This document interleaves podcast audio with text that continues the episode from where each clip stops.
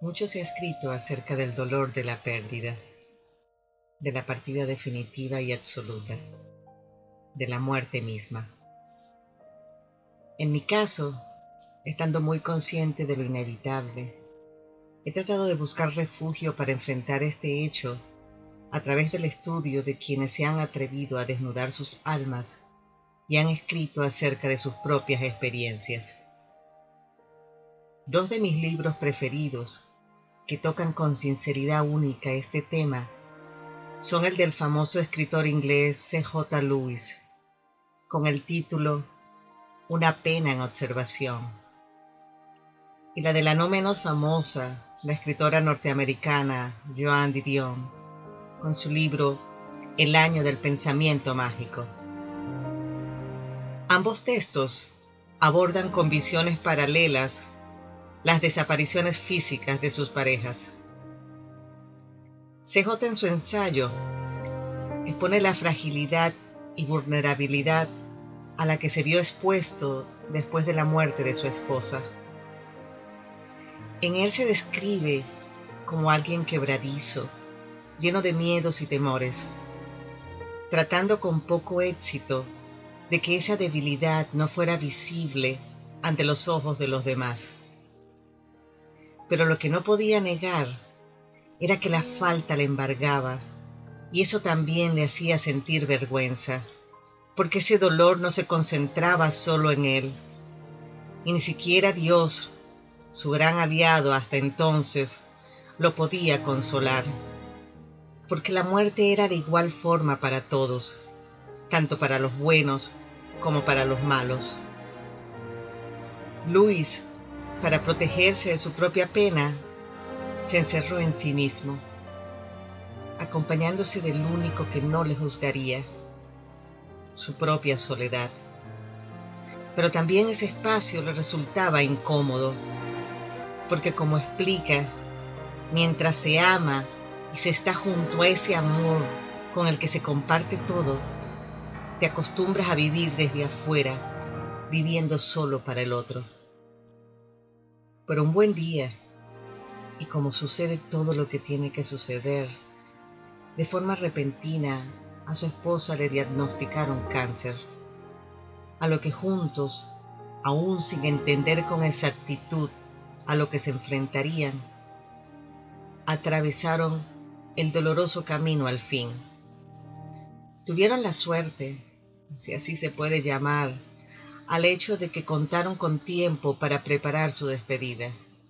Entre ellos aceptaron al futuro dolor como inevitable. Sin embargo, llegado el momento de la partida, él se sintió frustrado de no haber podido alterar ese destino que les tocó vivir, recriminando a quien estuviera a cargo de lo insuficiente de la presencia de los que se aman en la vida. Por otra parte, el manuscrito de Joan nos habla de cómo fue su proceso tras la muerte de su esposo, la que se produjo de forma inesperada. Entre ellos todo era una sola cosa. Compartían la misma profesión, el mismo espacio de trabajo, los mismos amigos y hasta casi los mismos gustos. Todo lo hacían juntos por lo que el día a día no podía ser más que una serie de sucesos que unidos llegarían a formar el hábito indestructible de la rutina. Una noche, como cualquier otra, se preparaban para cenar. Ella estaba entretenida en la cocina mientras preparaba las cosas, y él, ya sentado en la mesa, hablaba de temas repetidos que a ambos les gustaba y hacían planes para el futuro con gran entusiasmo, con entusiasmo que no había sido mellado por los casi 40 años de vida en común. Cuando de repente, bruscamente su esposo cae de bruces de la silla donde estaba sentado. Ella, llena de angustia, pero con una racionalidad asombrosa, comprueba que el estado de su esposo es grave y llama a emergencias para pedir ayuda. El tiempo se detiene. Es eterno. Junto al cuerpo de su marido ella se congela y aunque el equipo de ayuda llegó muy rápido, ella continuaba en el pasado, repasando una y otra vez lo ocurrido. Todo sucedió en Nueva York, una ciudad en donde cada kilómetro cuenta cuando se quiere salvar una vida. Y Joan tuvo la conciencia hasta para pensar en los detalles esenciales, como el de saber cuál es el hospital más cercano y el de tener a la mano todos los papeles que estaría segura que el hospital le solicitaría. Fue un infarto fulminante y su esposo John esa noche partió sin ni siquiera despedirse, sin ese último beso que todos pedimos. A Joan le siguió otra muerte devastadora, pero es en esta, la de su esposo, en la que me detengo. Su dolor era silente, propio, y sus pensamientos, aunque ilógicos, eran coherentes con su estado. Ella mantenía la esperanza del regreso de su marido, por lo que seguía conservando sus artículos más personales con la idea de que le sería útiles cuando éste volviera.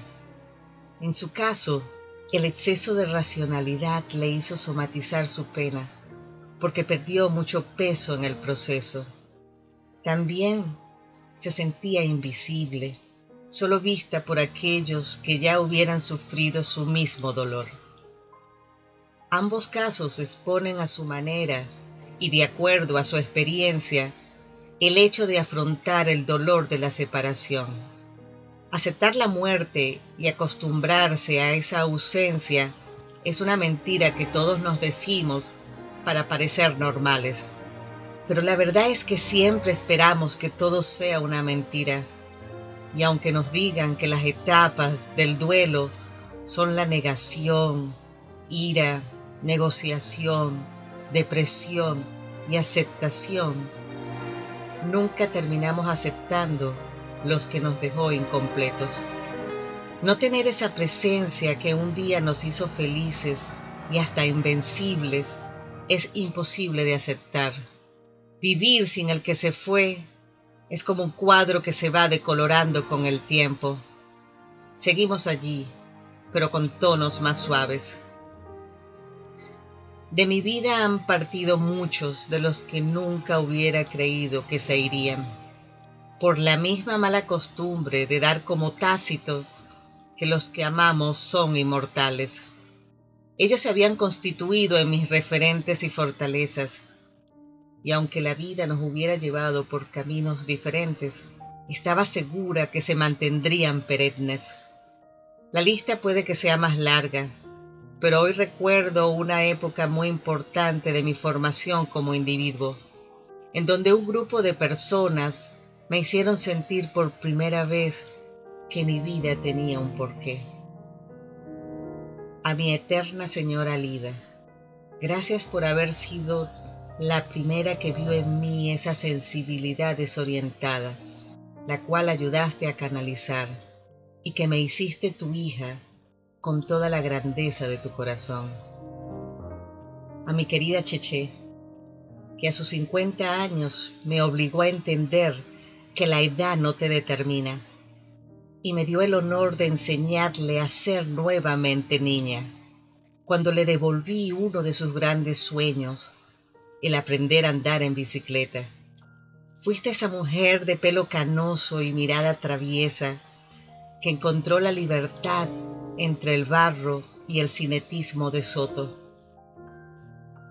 Y a ti, mi inmensurable María del Pino Díaz, que con tu voz de trueno y gestos de perenne enojo, intentaste esconder sin éxito tu gran corazón.